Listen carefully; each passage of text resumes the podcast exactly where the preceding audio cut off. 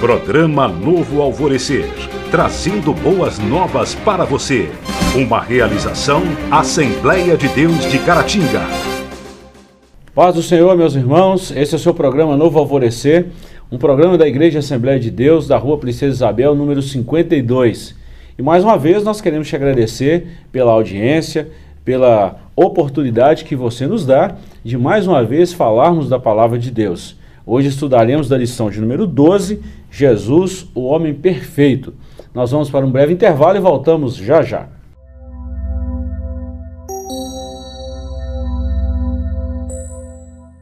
Estamos de volta com o programa Novo Alvorecer e hoje falaremos da lição de número 12, que estudaremos no próximo domingo. Jesus, o homem perfeito. Nosso texto áureo está no Evangelho de Lucas, capítulo 2, versículo 52. E crescia Jesus em sabedoria e em estatura e em graça para com Deus e os homens. Verdade prática. O verdadeiro homem e verdadeiro Deus, o Senhor Jesus Cristo, é igual ao Pai e semelhante a nós. Sua divindade e humanidade não são aparentes, são reais, perfeitas e plenas. A leitura bíblica em classe está no Evangelho de Lucas, capítulo 2, versículos 40 a 52. Nós vamos estudar hoje essa lição maravilhosa e mais uma vez estamos aqui com a presença do professor Joás. Queremos mais uma vez agradecer, professor, e dizer que o senhor é muito bem-vindo ao nosso meio. E dizer que, é, para falar a verdade, nós estamos diante da lição que eu considero a lição desse trimestre. É, é, é a lição que define né, é, praticamente toda essa revista aí, né? Todas as outras lições. Né? É uma lição muito boa, né? Isso. Falando de Jesus, da, da, vamos falar assim da, da teologia cristalina, né? A pessoa de Jesus, a cristologia. Então nós vamos estudar uma lição maravilhosa. Introdução. Se na lição passada estudamos sobre o homem do pecado, enfocaremos hoje na encarnação do Filho de Deus como Filho do homem. Apresentaremos o Senhor Jesus Cristo como ser humano perfeito nele que devemos pensar, falar e agir. Já de início, deixamos bem claro que a humanidade de Jesus não era aparente, mas real. Em tudo era semelhante a nós, exceto quanto ao pecado. Professor, então nós vamos começar essa lição falando o seguinte: é, há uma, desde a época do apóstolo João, né, dos evangelistas lá nos tempos, lá nos primórdios da igreja primitiva, quando começou a escrever o evangelho, já tinha essa briga aí, principalmente contra, vamos falar assim, uma classe lá antiga, contra o gnosticismo, que não acreditava na deidade de Jesus. Né? Na, nessa, vamos falar assim, nessas duas naturezas, sendo homem e sendo Deus. Então essa lição veio para esclarecer muitos pontos e trabalhar esse ponto aí tão importante para nós, para nossa teologia e para nossa fé, vamos falar assim. É, durante a, a história da igreja, né, houve muitos hereges, né? Você a gente pode citar algumas, né, o arianismo, né, uhum. é a doutrina unicista em si, né, com todos os seus seus ramos, né, é, uhum. é, que não não olham para Jesus como a gente olha, né, a doutrina trinitariana olha, né, é, Jesus é homem perfeito perfeitamente homem e é Deus perfeitamente Deus, né? Uhum. Hoje tem um homem sentado lá no trono do lado do Pai, né? Uhum. É, isso é assim é, causa muita confusão para alguns, né? mas essa é a verdade. Né? Jesus é Deus e Jesus é homem. É, verdade. Não é tão simples de, de, entender, mas também não é tão complicado assim como fazem parecer. Né? Uhum. É só para corroborar desse assunto que você está falando aqui, até uma profecia no Antigo Testamento, Zacarias 13, 6, que comprova isso aí. Né? Nós estamos falando de um fato bem anterior à vinda de Jesus, nós estamos falando de mais ou menos 400 anos antes de Jesus que o, que o profeta falou isso aí, e se cumpriu depois. Como é, todas as profecias né, todas, né, a respeito de Jesus. É, essa é uma bem definida que ainda vai se cumprir no, hum. né, depois do milênio, né, de, depois da, da não milênio, depois da, da grande tribulação, quando Jesus voltar, que essa profecia diz o seguinte: se alguém lhe perguntar que feridas são essas em suas mãos, olha bem, Hum. Então, ou seja, Jesus ressuscitou no mesmo corpo que ele havia morrido. Claro que foi um corpo glorificado, que nós sabemos isso pelo Evangelho. Nós vamos estudar essa lição e só de antemão, para a gente já fechar essa, essa introdução, só um detalhe importante aqui, que é bom a gente lembrar, que Jesus não esvaziou da, da sua divindade, ele esvaziou da sua glória. Sim. Lá em Filipenses, né? 2. Sim. É? Então nós vamos ver ali, aqui é nós. É bom a gente falar isso, porque senão a gente pensa que Jesus esvaziou é, da sua divindade também, deixou de ser Deus. Não foi assim, não. Ele esvaziou da sua glória. É, ele não usurpou o direito de ser chamado Deus aqui. Mas a gente vê na Bíblia algumas vezes que ele usou os atributos divinos também, sem Sim. dúvida. Né? Vamos lá. Capítulo 1. Jesus, o verdadeiro Deus. Professamos que o Senhor Jesus era e é perfeitamente humano e perfeitamente divino. Ele não era meio homem e meio Deus, mas totalmente homem e totalmente Deus. Nesse tópico enfocaremos a sua divindade. Então nós já falamos isso aqui também. Não há esse meio termo em relação a Jesus, como não há meio termo em relação à formação do homem. Claro. É, essa, essa dualidade, né, se é que a gente pode chamar assim, é, em, algumas, em alguns aspectos da natureza pode ser observado. Né? Uhum. É, é, situações onde essa dualidade é bem parecida. Né? É, então tem como ser duas coisas ao mesmo tempo. Né? Sim. Ele é humano e ele é Deus ao mesmo tempo. Né? Não, uhum. é, não, não era para ter essa dificuldade toda que, que a gente tem com isso. Né? Vamos falar de nós mesmos, seres humanos. Uhum. Nós somos homem, matéria, carne. Né? É. Quando, quando o homem morre, isso aqui volta ao pó e se decompõe. Mas o espírito e a alma morrem? De jeito nenhum. Isso é coisa que vem de quem? É, do Criador, né? né? E, e, tem coisas assim que são até mais simples, né? Tem coisas. É, é, há, há, pessoas que se aventuram né, a fazer é, algo do tipo. Uhum. Por exemplo, é, no trabalho, esse sou eu, o eu profissional. Uhum. Esse sou eu marido. Uhum. Esse aqui sou eu, pai. É, tem gente que se aventura a, a, particionar a vida desse jeito, né? Uhum. É, não, eu, eu profissional de um jeito, eu pai de outro jeito, eu marido de outro jeito, eu crente de outro jeito, né? Uhum. É, não existe isso. É tudo a mesma pessoa, uhum. né? O, o, sujeito é, é ele no uhum. trabalho, na escola, na família. Né? Não, não dá para dividir. Em essência. Não dá né? para dividir. São, são papéis diferentes, mas é o uhum. mesmo sujeito. Né? Então é, é, a mesma situação aí. Verdade. Vamos lá, nós vamos subdividir esse tópico em três, né? como a gente sempre tem costume, vamos trabalhar isso aí. Sua eternidade com o Pai. O Senhor Jesus, como unigênito de Deus, não somente é eterno, como também é o Pai da própria eternidade. Antes de sua encarnação, ele estava no Pai e no Pai criou todas as coisas. Nós vamos ver isso claro no Evangelho de João, capítulo 1. No princípio era o Verbo, o Verbo estava com Deus e o Verbo era Deus. Então nós vamos ver que esse princípio de João 1 em 1, nós estamos falando de eternidade. Claro que não é uma linguagem humana. O princípio de Gênesis 1 em 1, criação. No princípio criou Deus os céus e a terra. Isso é bem definido. Mas nós vamos ver que no princípio era o verbo. O verbo aqui no original, se a gente for ver, era o logos. Logos é a palavra. Então no princípio era a palavra. Por isso que Deus verbalizou, por isso que Deus falou. É. E é citado aí o texto de Isaías, né, 9,6, uhum. né, os quatro nomes do Messias. Né? Sim. Ali tem os quatro nomes do Messias: uhum. maravilhoso conselheiro, né? Deus, é, forte. Deus forte, Pai da eternidade, Príncipe da paz. Olha só, Pai da eternidade. Uhum. Né? É, isso indica que ele não foi criado, ele não teve um princípio. Sim. Né?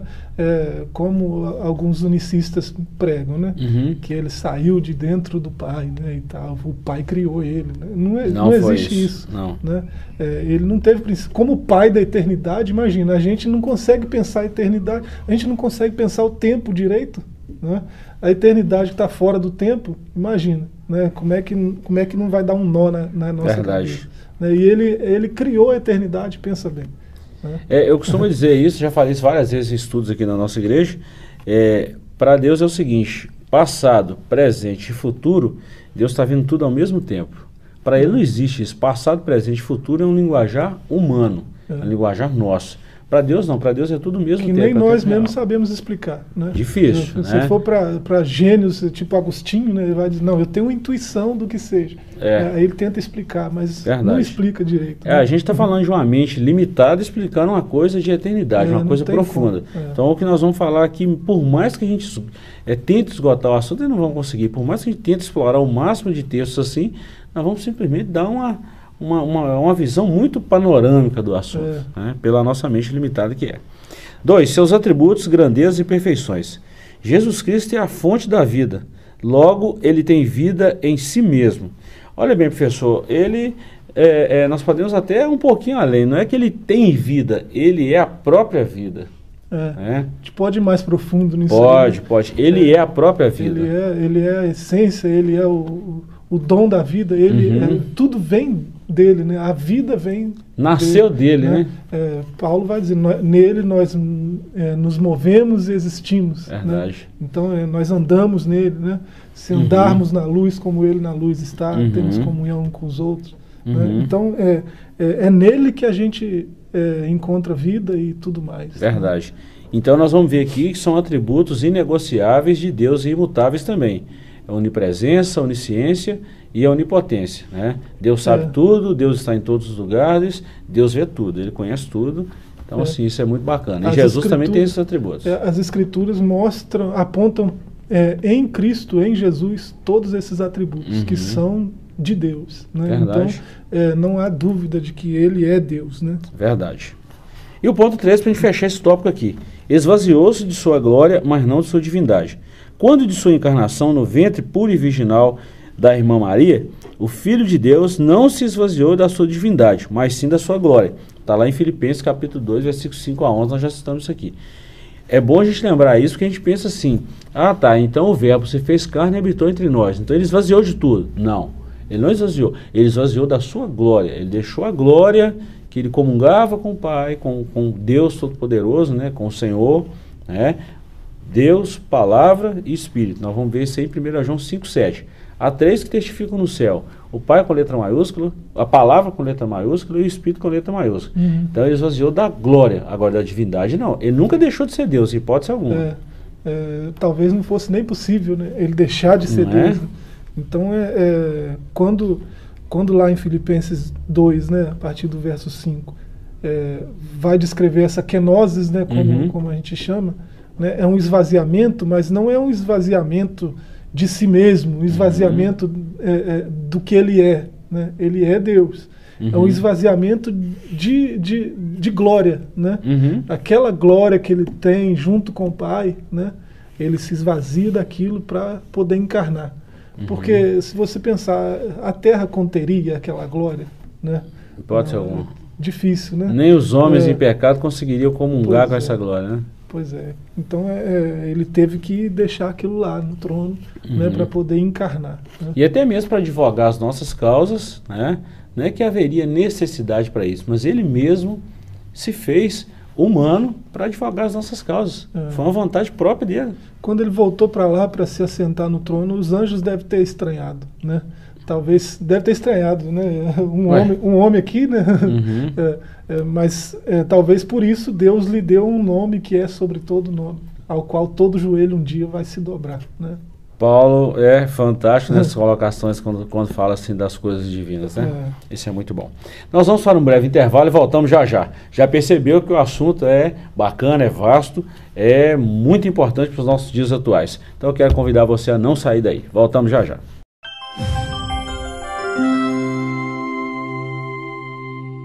Estamos de volta com o seu programa Novo Alvorecer, programa da Assembleia de Deus da Rua Princesa Isabel, número 52. Queremos aproveitar e fazer um convite a você a estar conosco em um dos nossos cultos. Geralmente acontece às terças, onde nós estudamos a palavra de Deus, às quintas, onde nós temos a oportunidade de cultuar o nosso Deus, e aos domingos em dois horários, de 8 às 10, a nossa escola bíblica dominical, tema esse que estamos estudando agora com vocês, e à noite, às 19 horas, um grande culto de louvor e pregação da palavra de Deus. Então fica aí o nosso convite.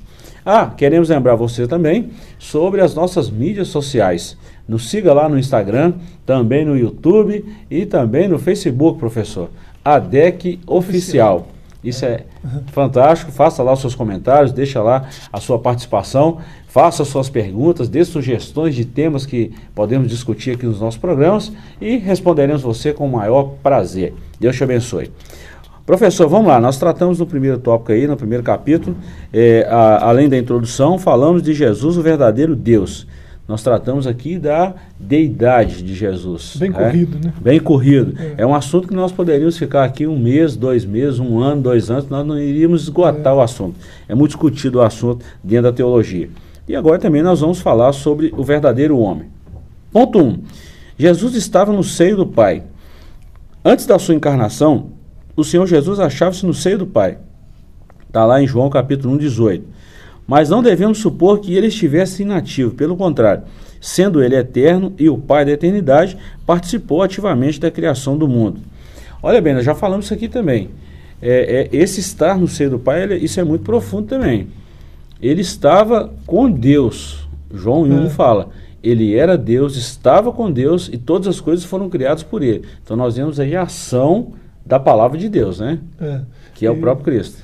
E, e assim, talvez é, a conotação que tenha, né, seio do Pai, uhum. né, em português para nós seja é, assim a, a, primeira vista seja um tanto diferente do que é, o escritor queria expressar.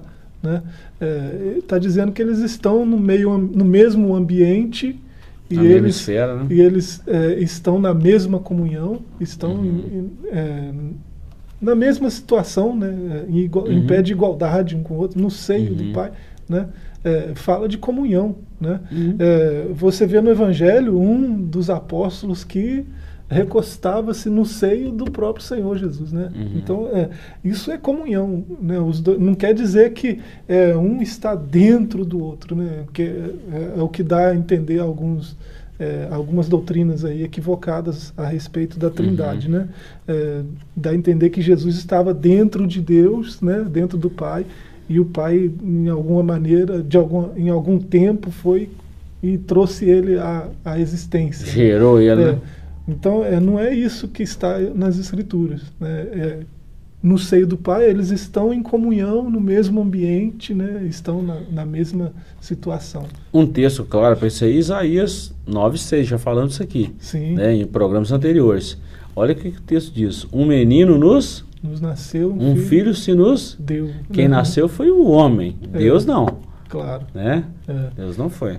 E, isso é muito importante de falar sobre isso. O evangelista João, né, que a gente tem falado aqui, né, é, quando ele fala de unigênito, né, uhum. né, é, não, é, não é primogênito, é unigênito. Eles uhum. têm a mesma gênese, a mesma é, gênese não, a mesma genética, né? Unigênito. Eles têm a mesma uhum. genética, eles têm a mesma é, a mesma raiz comum. Uhum. Né? Não eu foram vou... gerados, não foram criados e são uhum. eternos. Eu vou usar um termo aqui que é. Nós estávamos até comentando sobre isso nos bastidores, que vem lá do credo niceno, né? É o termo consubstancial, ou seja, eles são da mesma, mesma substância. substância. Né? é. é muito bacana. Esse credo é muito antigo, mas assim, isso faz parte da, da, da igreja. Ponto 2. Profetizado no Antigo Testamento. A vinda do Senhor Jesus é profetizada em todo o Antigo Testamento. No Gênesis, ele é a semente da mulher. E em Malaquias, ele é o sol da justiça. Aqui é claro que o autor fez uma comparação de Gênesis a, a, a Malaquias, os 39 livros ali do Antigo Testamento. Né? Então nós vamos ver a, a, vamos dizer assim, o tipo de Jesus em todo o Antigo Testamento. Sim. Foi profetizado inúmeras vezes. E a gente podia citar vários outros nomes aí, né? Uhum. Esses dois são bem emblemáticos, né? Sim. É, mas é, ilustra bastante, né? Uhum. Mas a gente nem teria tempo. Mas, por exemplo, aqui na, na leitura bíblica em classe, que está o capítulo 2 de Lucas, uhum. que me parece que é a narrativa mais bela né, do nascimento de Jesus, né, é esse capítulo 2 de Lucas. Você vê, por exemplo, Simeão, né, quando se refere a ele, uhum. cita as profecias, né, dizendo agora o Senhor pode despedir o seu servo em paz, porque meus olhos viram a salvação. Uhum. Né? É, aí ele vai usar outro termo, a glória de Israel, uhum. né? a luz para os gentios. Só Simeão usa aí três termos dos profetas se referindo uhum. ao Messias, né? É, a Orlegoim, né? É, a luz para os gentios, para as nações, né? É, a Yeshivá, a salvação, né? Uhum. E a glória de Israel, né? Então são três termos que se referem ao Messias no Antigo Testamento, nos profetas.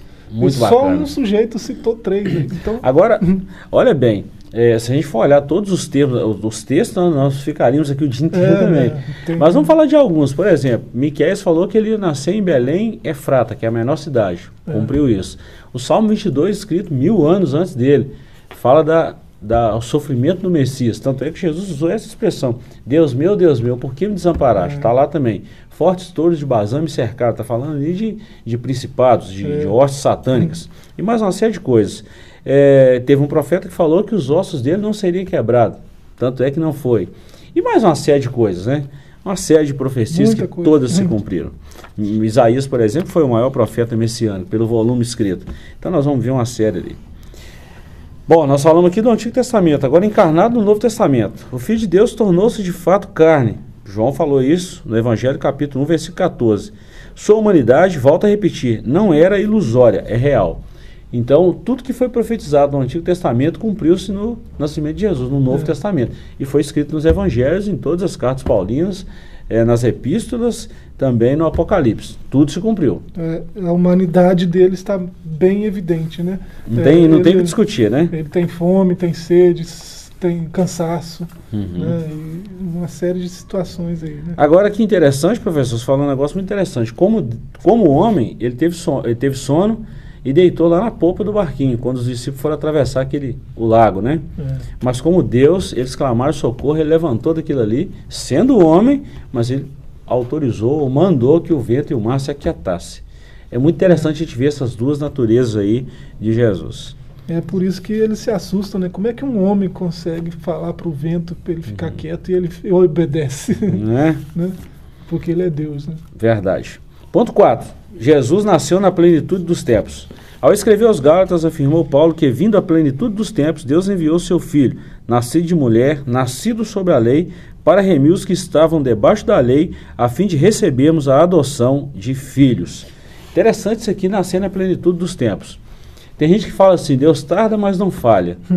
É, nós costumamos dizer que Deus não tarda e nem falha, ele vem na hora certa. É, O tempo de Deus não é o mesmo tempo nosso, mas o nosso tempo deveria ser o tempo de Deus, né? Ou seja, nós deveríamos agir no tempo de Deus. a plenitude, né? A plenitude é Verdade. o tempo certo. Na né? hora certa. É, tanto é que quando Herodes quer saber que, rei é esse, né, ele chama os escribas, chama lá Uhum.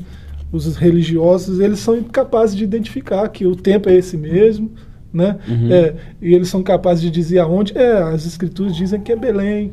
Uhum. Né? Então, certinho. eles sabem que está na plenitude dos tempos, que é a, é a hora da chegada do Messias, né? Então, e ele veio na hora certa mesmo. É interessante falar sobre essa questão da plenitude dos tempos também. É o momento que Jesus nasceu. O mundo eh, tinha a cultura grega, mas estava sendo dominado pelos romanos, e Jesus nasceu na cultura judaico, judaico né? Hum. Cultura judaica. Olha bem, eh, o mundo ser, ser dominado pelos romanos, todas as estradas, as pavimentações favoreceram a pregação do evangelho. O mundo estava colonizado pelos gregos, a filosofia, a cultura e tudo mais. Ou seja, o Novo Testamento todo foi escrito em grego, era uma língua fluente. E Jesus ter nascido na, na cultura judaica proveu tudo aquilo que Deus, cumpriu tudo aquilo que Deus havia falado desde o princípio. Ou seja, foi exatamente no tempo certo, na hora certa, para quê? Para que o evangelho chegasse aos confins da terra. Então foi no tempo certinho mesmo. Nós vimos isso aí lá na lição 10, né? Não é? Deus, Deus usa a cultura a seu favor. Tudo, né? Tudo. E para a gente fechar esse bloco aqui, em Israel, Jesus é apresentado ao mundo. Fecha aqui o que nós falamos, né? O Filho de Deus, que segundo a carne é também filho de Davi e filho de Abraão. Ele precisava de uma nacionalidade. E teve. É. E ele veio para os judeus, né? O próprio João falou isso, eram né? seus, né? E os seus? não receberam, né? Mas tudo isso também já era propósito, É. né? Para quê? Pra- Claro que o evangelho deveria vir dos judeus, mas eles não receberam, não abraçaram. Mas olha o que a Bíblia diz: Mas todos quanto receberam, Deus o direito de filhos de filhos de Deus. Deus. Isso é muito bom. Nós vamos dar mais uma pequena pausa aqui para um intervalo e voltamos já já. Não saia daí.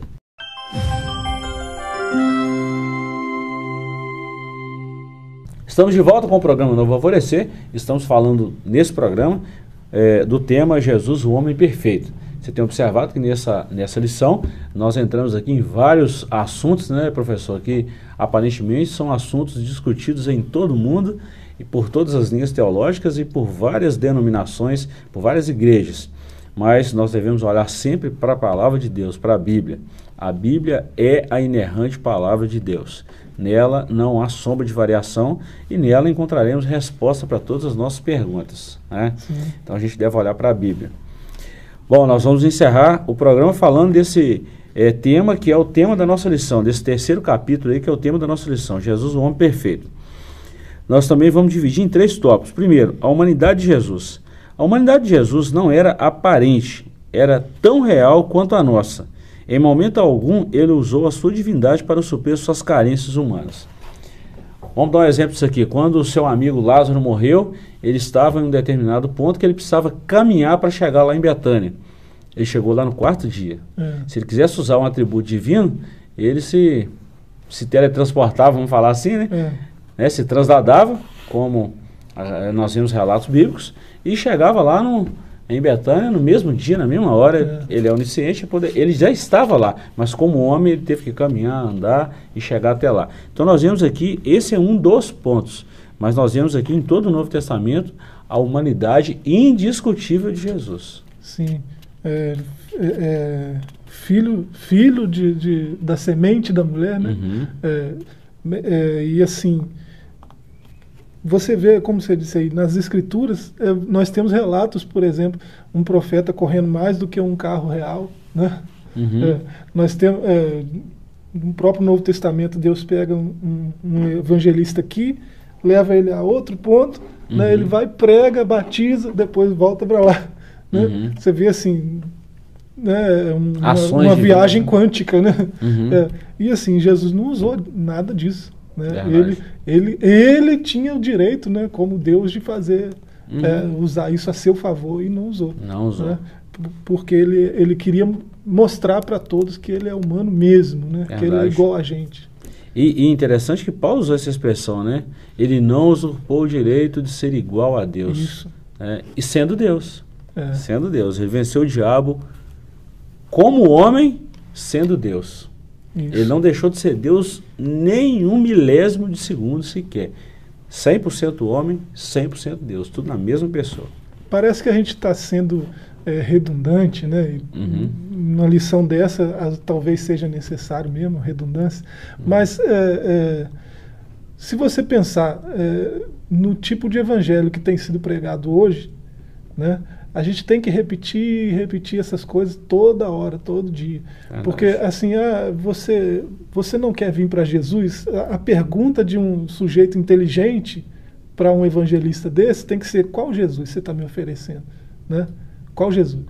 É um Uhum. Jesus que é menor do que a Miriam, né? É menor do que Maomé? É um Jesus que é menor do que o seu Deus aí, o poder, o dinheiro, né?